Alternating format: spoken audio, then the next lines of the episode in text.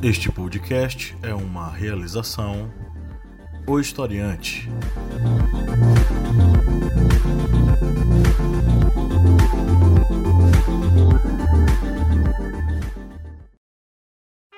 Caros amigos, agradecemos a todos os nossos apoiadores. E se você não for um apoiador, acesse apoia.se barra historiante e contribua auxiliando no portal educacional Historiante.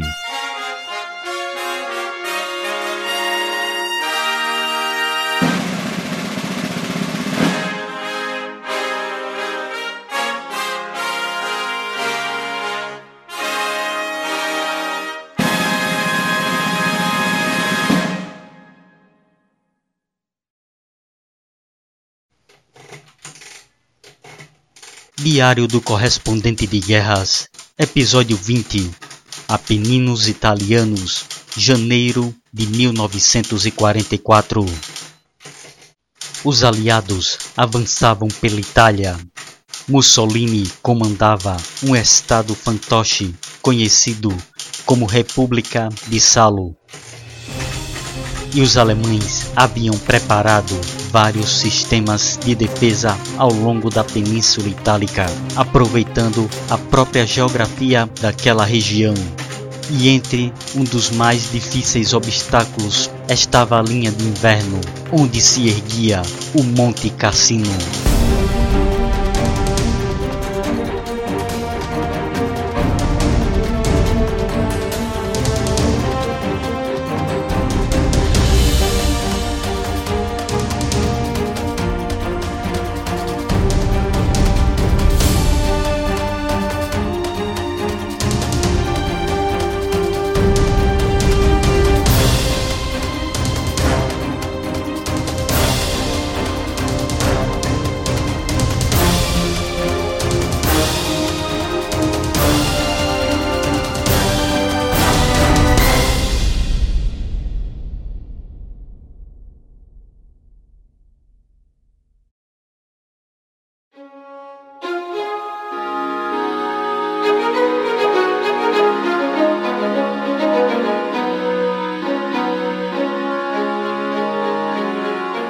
Os aliados avançavam lentamente devido às defesas alemãs.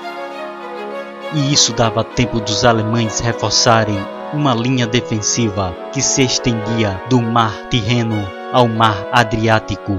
Este complexo de defesa era chamado de linha de inverno e tinha como principal setor defensivo a linha Gustavi, a mais resistente ao sul da Itália impedindo o deslocamento dos aliados de Nápoles até a capital italiana.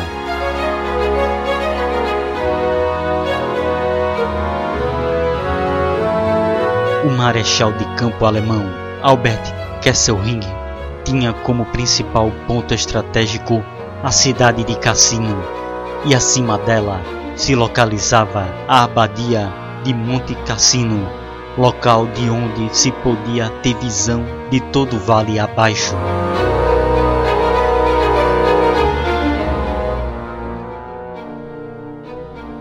O rio Rápido margeava a cidade de Cassino, e a confluência dos rios Rápido e Liri formavam o rio Garigliano na região sul. O rio Liri descia pelas montanhas de Abruzzo e corria pelo vale com o mesmo nome. O Vale do Liri separava as formações montanhosas do Monte Cairo e do Monte Cassino das montanhas Aurunchi ao sul. Toda esta geografia composta por montanhas e rios fazia parte do sistema de defesa alemão naquela região.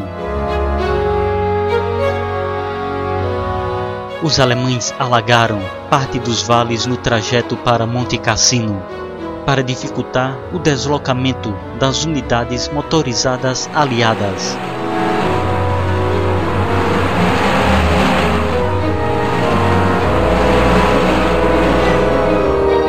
Os alemães também montaram uma rede de arame farpado e campos minados e para facilitar a ação da artilharia e das posições de metralhadora, as árvores foram derrubadas, dando uma melhor visão para os observadores alemães.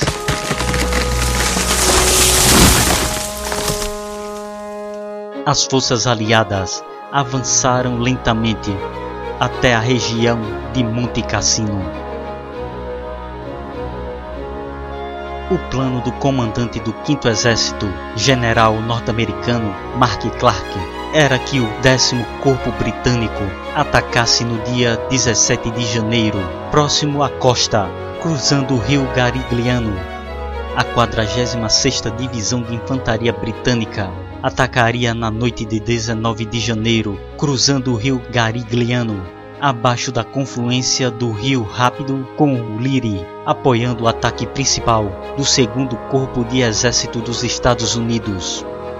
A investida principal no centro seria realizada pelo segundo Corpo de Exército dos Estados Unidos no dia 20 de janeiro, tendo à frente a 36ª Divisão de Infantaria dos Estados Unidos, Simultaneamente, tropas das forças francesas livres e de suas colônias realizariam um ataque no flanco direito, próximo da nascente do Rio Rápido.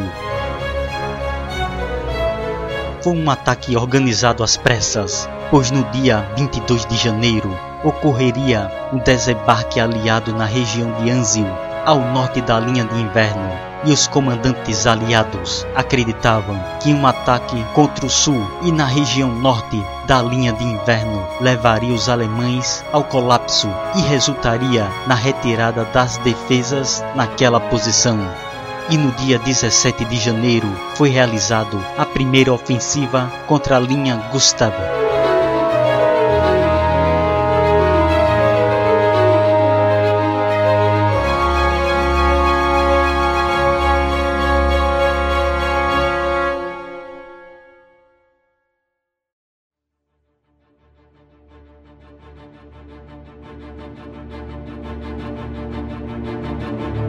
As forças britânicas do 10 Corpo de Exército conseguiram atravessar o rio Garigliano.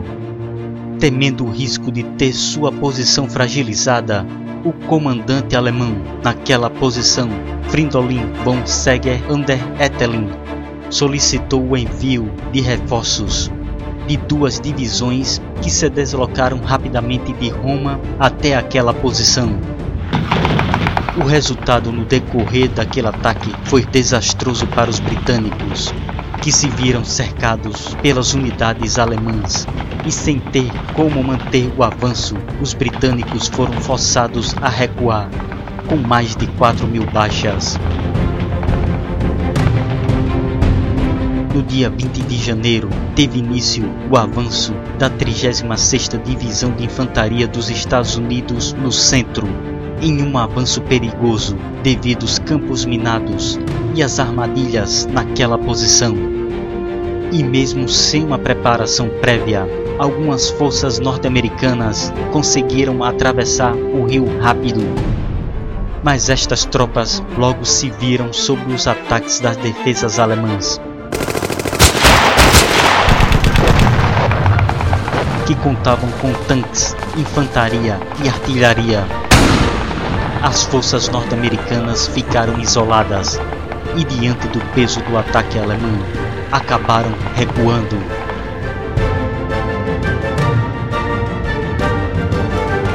Os norte-americanos se reorganizaram e voltaram ao ataque, mas foram novamente barrados pela contraofensiva alemã.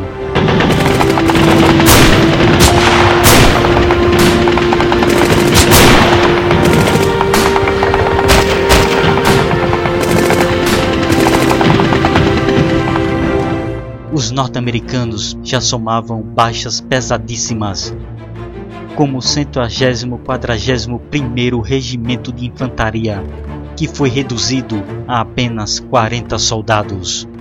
Com mais de duas mil baixas e sem conseguir avançar, o ataque norte-americano no centro foi interrompido os ataques seguintes, com a 34ª Divisão de Infantaria e das Forças Francesas Livres e de suas colônias também não conseguiram romper a linha alemã.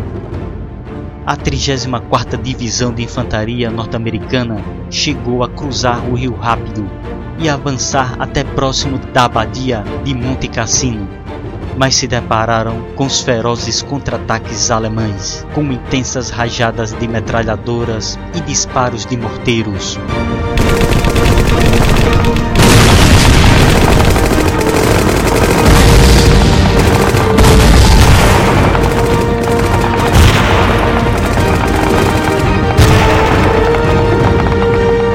resultado foi uma luta feroz e as forças aliadas não conseguiram tomar as posições alemãs.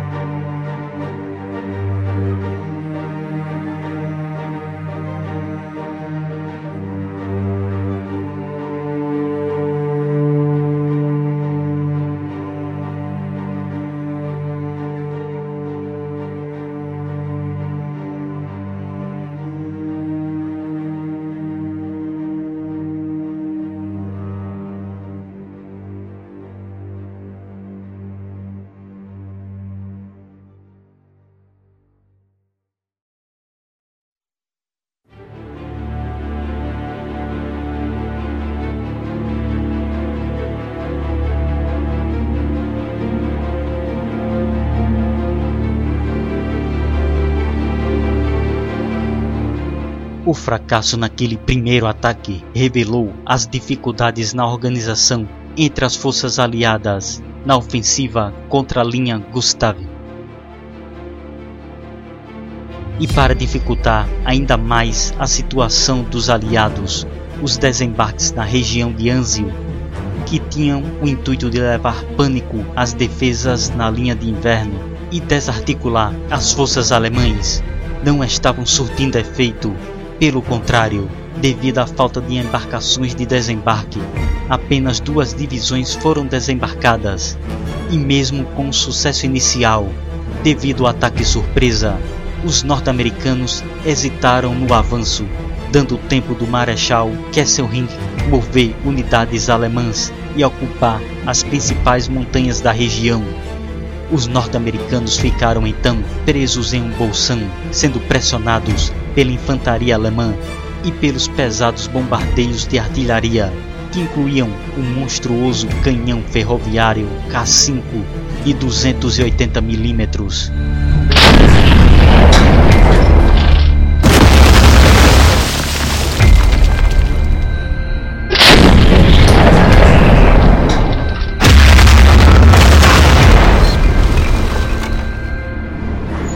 Ao efetuar seus disparos era deslocado para um túnel ferroviário para se proteger dos ataques da artilharia e da aviação norte-americana.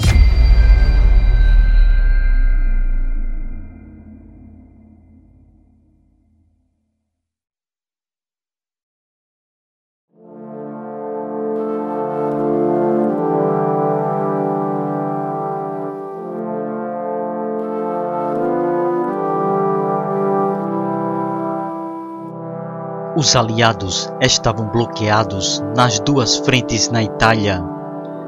Naquela situação, as forças norte-americanas, diante de Monte Cassino, foram substituídas por tropas da Commonwealth, sob comando do general Bernard Freyberg, do 8 Exército Britânico na frente do Adriático. O comandante Freyberg planejou uma segunda ofensiva contra a linha defensiva alemã, que era similar à primeira ofensiva, com um ataque ao longo da linha, com um movimento de envolvimento contra Monte Cassino, atacando o monte pelo norte.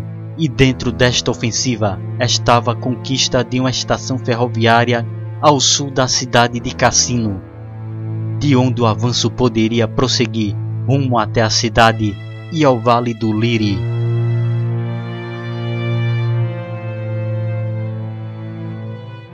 Mas antes da ofensiva, os comandantes aliados, temendo que a abadia de Monte Cassino estivesse sendo utilizada pelos observadores e posições de metralhadora alemãs, ordenaram o bombardeio e destruição do local.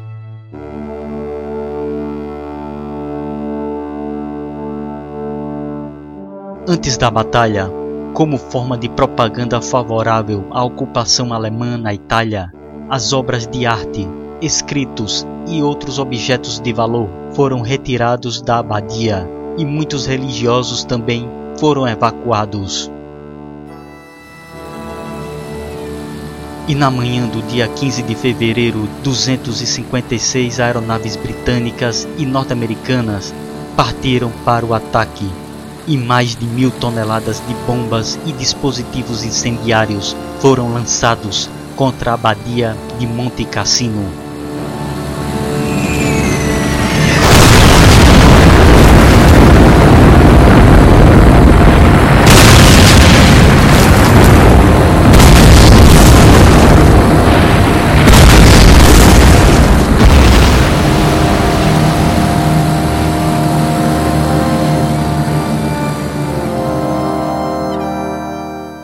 Artilharia também abriu fogo contra Monte Cassino, com disparos em meio aos aplausos e gritos de comemoração das tropas aliadas.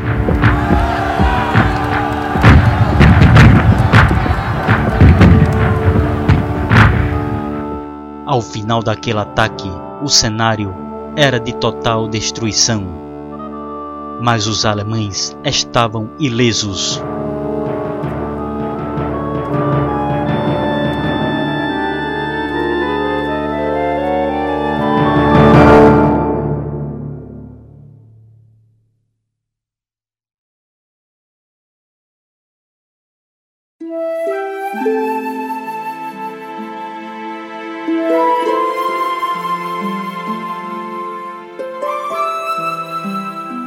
A abadia não era utilizada pelas forças alemãs e as tropas germânicas foram evacuadas dos arredores do local.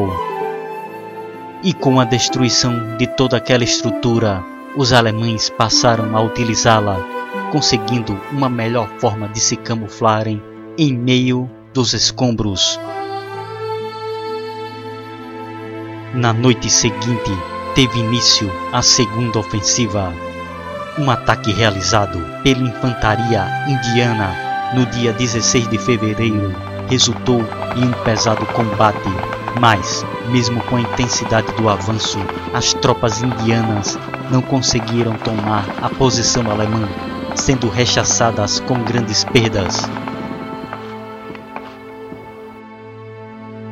Na noite de 17 de fevereiro, ocorreu o ataque principal. Novamente, forças indianas avançaram, com formações gurkhas, com um ataque direto contra os escombros da abadia.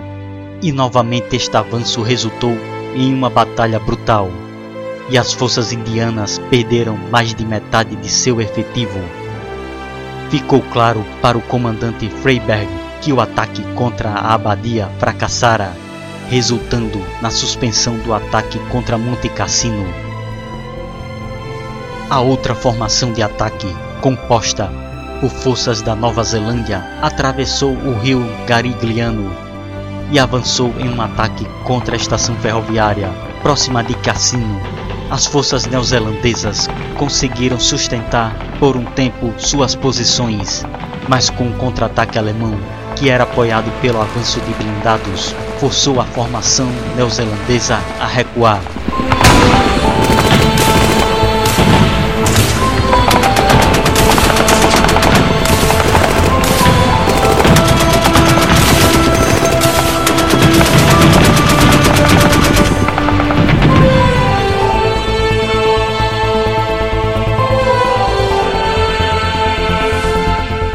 Segunda ofensiva contra a linha Gustav chegava ao seu fim, sem novamente conseguir seus objetivos.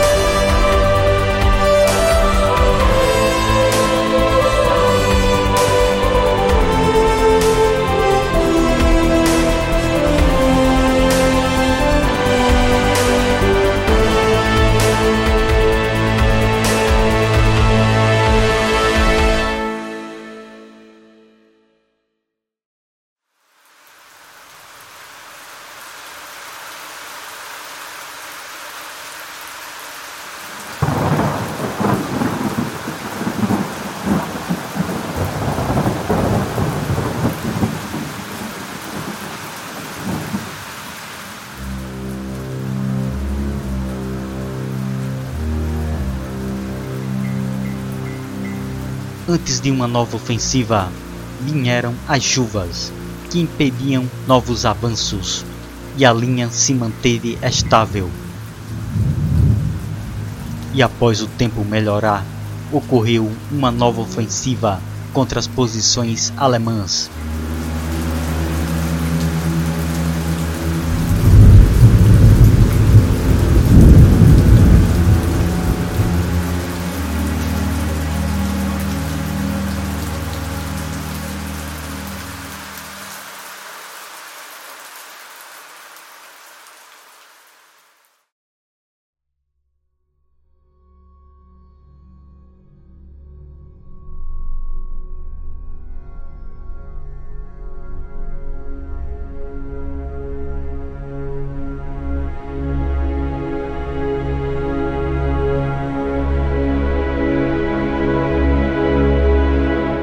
Terceira ofensiva teve início no dia 15 de março, sendo antecedida por uma barragem de artilharia contra a cidade de Cassino.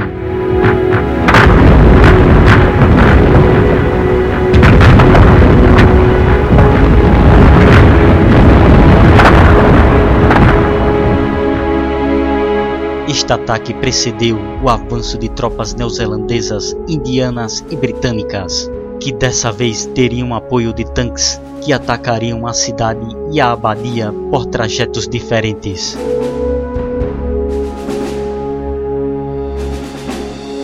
Contudo, mesmo com este pesado bombardeio, forças alemãs organizaram as defesas em meio às ruínas da cidade de Cassino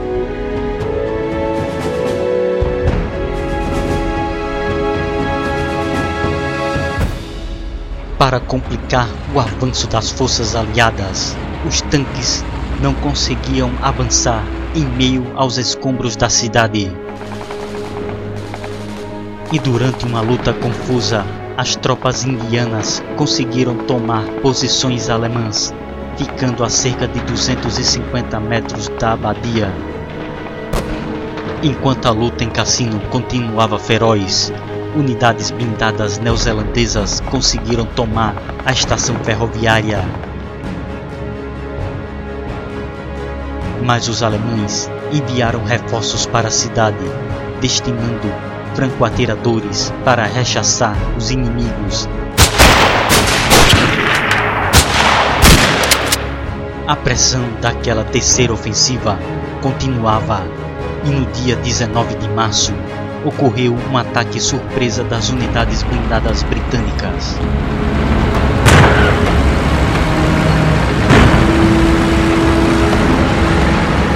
Que foram rechaçadas pelos alemães.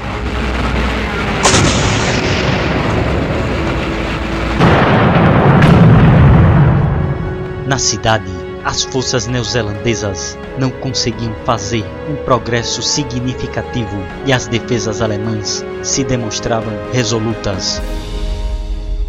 As forças indianas, isoladas, tinham sérios problemas de abastecimento, inclusive com a falta de alimentos. Ficava evidente que as forças da Nova Zelândia e da Índia estavam esgotadas, resultando no cancelamento daquela ofensiva pelo comandante Freyberg.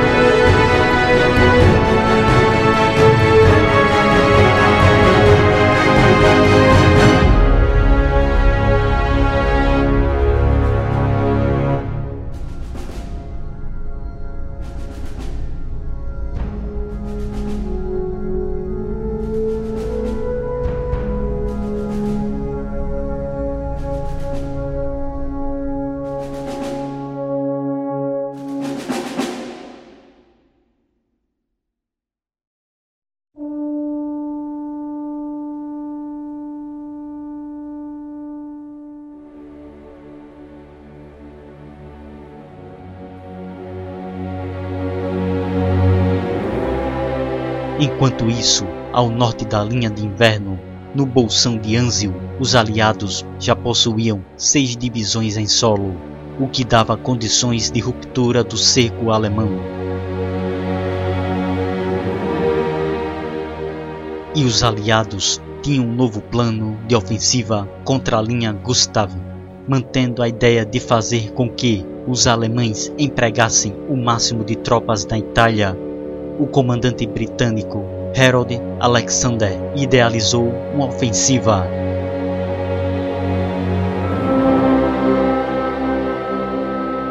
seria uma ofensiva que se estenderia por toda a linha defensiva alemã.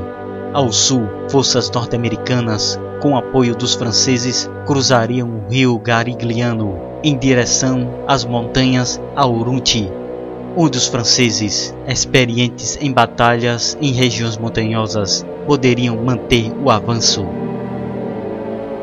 No centro, forças britânicas cruzariam o rio rápido em duas frentes, uma delas próximo da confluência dos rios Liri e Rápido, avançando em direção do Vale do Liri, e outra rumo ao norte, em direção do Monte Cassino, e na direita, forças polonesas cruzariam o rio Rápido, avançando rumo ao sul, em direção ao Monte Cairo, contornando Monte Cassino e atacando a abadia pela retaguarda num verdadeiro movimento de pinça contra as forças alemãs naquela posição.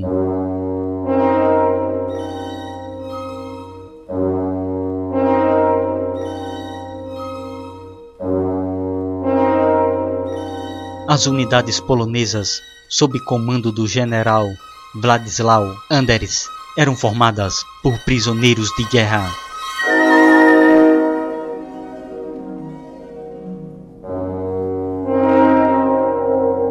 detidos na União Soviética durante a invasão da Polônia, mas que agora faziam parte das forças aliadas. Um bombardeio de artilharia maciço antecedeu a ofensiva e logo o ataque contra a linha Gustav estava em movimento.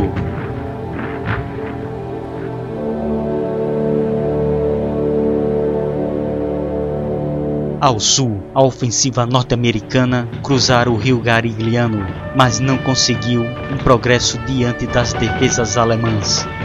Mas os franceses, mesmo com a dificuldade de terreno e com a resistência alemã, conseguiram avançar pelas montanhas Aurunti. No centro, os britânicos conseguiram fazer a travessia do rio Garigliano, mesmo diante da resistência alemã e os engenheiros britânicos conseguiram, de maneira decisiva, construir uma ponte móvel, dando passagem para as unidades blindadas. Ao norte, os poloneses conseguiram chegar ao Monte Cairo, mas foram rechaçados em um violento contra-ataque alemão. Mas os poloneses se mantiveram engajados numa feroz batalha, mesmo com pesadas perdas. As cabeças de ponte no rio Garigliano eram mantidas diante dos contra-ataques alemães. Os franceses continuavam seu avanço, empurrando as forças inimigas, progredindo rumo ao vale do Liri, onde os britânicos pressionavam os alemães. Percebendo que não teria mais como sustentar a linha Gustav, o marechal Kesselring usou suas reservas para pressionar as linhas inimigas, dando tempo para recuar para o último setor de defesa da linha de inverno, a chamada linha Singer.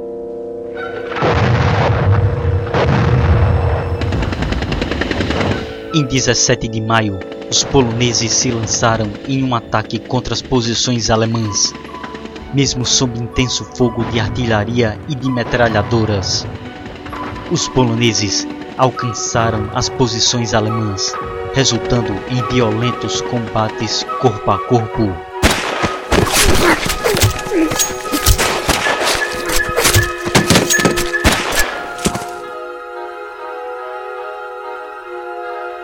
Os alemães, diante da ameaça de ruptura de sua linha de abastecimento, abandonaram Monte Cassino.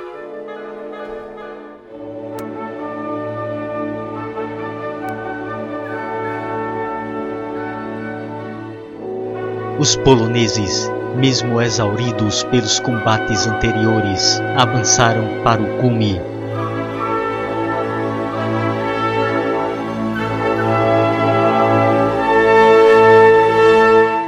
onde hastearam a bandeira branca e vermelha da Polônia nas ruínas da abadia.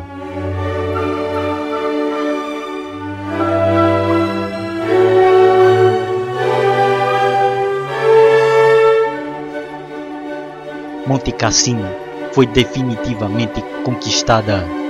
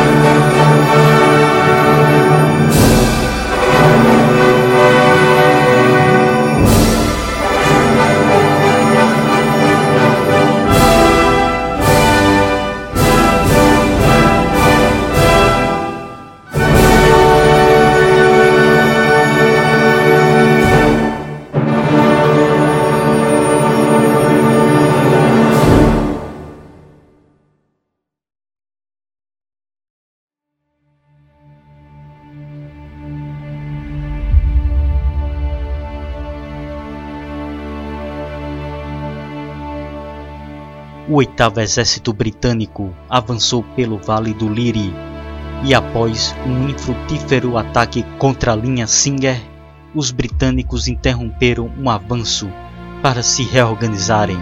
Após a passagem das unidades blindadas, foi dado início ao ataque final contra a linha Singer. Os canadenses e poloneses avançaram e não demorou para que as defesas na linha entrassem em colapso. Os alemães recuaram, abandonando a linha de inverno. Era a vez das forças norte-americanas que avançavam de Anzio após a ruptura do cerco, barrarem os alemães e darem um golpe definitivo no inimigo na campanha da Itália. Mas o general norte-americano Mark Clark tinha outro objetivo que se demonstrara infrutífero. Após a ruptura do cerco contra Anzio, os norte-americanos poderiam se opor à retirada alemã. Mas o general Mark Clark, sedento por glória individual, marchou com grande parte de suas forças para Roma deixando um número insuficiente de tropas para barrar os alemães.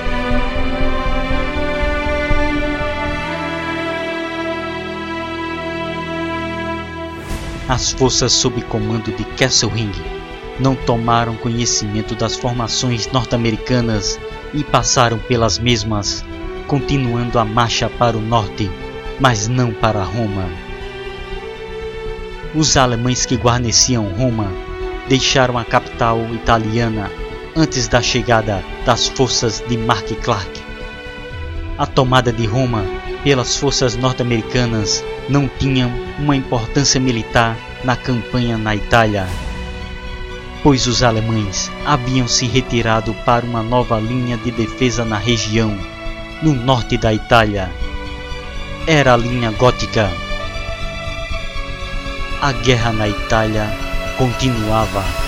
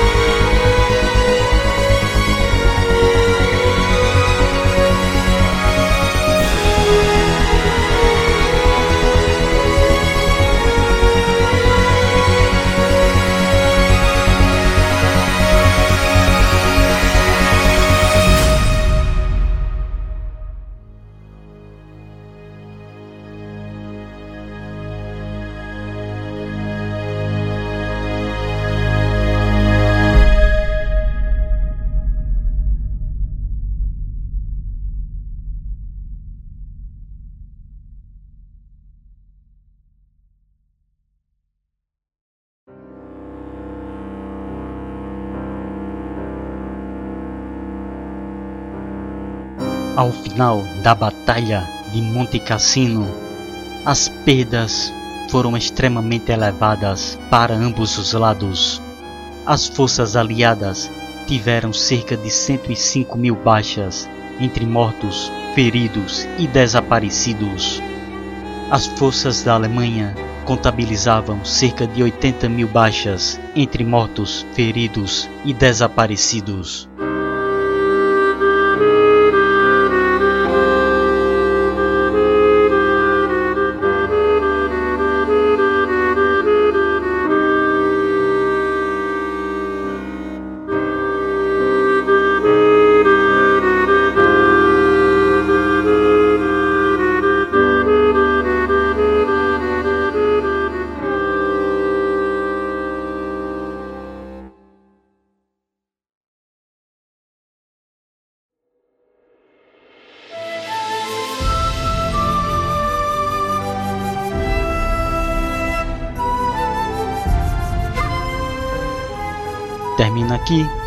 Vigésimo episódio do Correspondente de Guerras, o Historiante.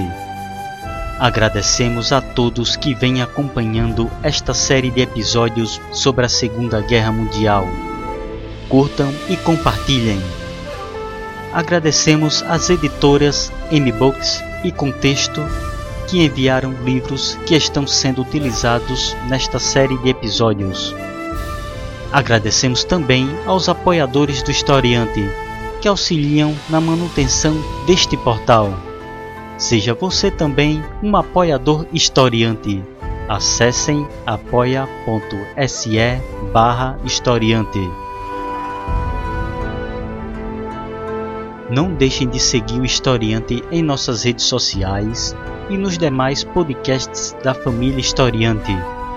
O podcast Historiante onde discutimos sobre fatos da atualidade para quem deseja adquirir mais conhecimentos, o podcast Arretadas, vozes e olhares feministas e femininos sobre assuntos sociais, e o podcast Era uma vez na História, um podcast infanto-juvenil sobre fatos históricos. Temos também o nosso aplicativo para Android, com bastante material sobre história, filosofia, sociologia e atualidades. E visitem também o site O Historiante, que possui também muitos materiais para auxiliar você em seus estudos. A referência bibliográfica para a realização desse podcast se encontra na descrição. Agradecemos novamente a todos nossos ouvintes, seguidores e apoiadores e glória doravante a todos.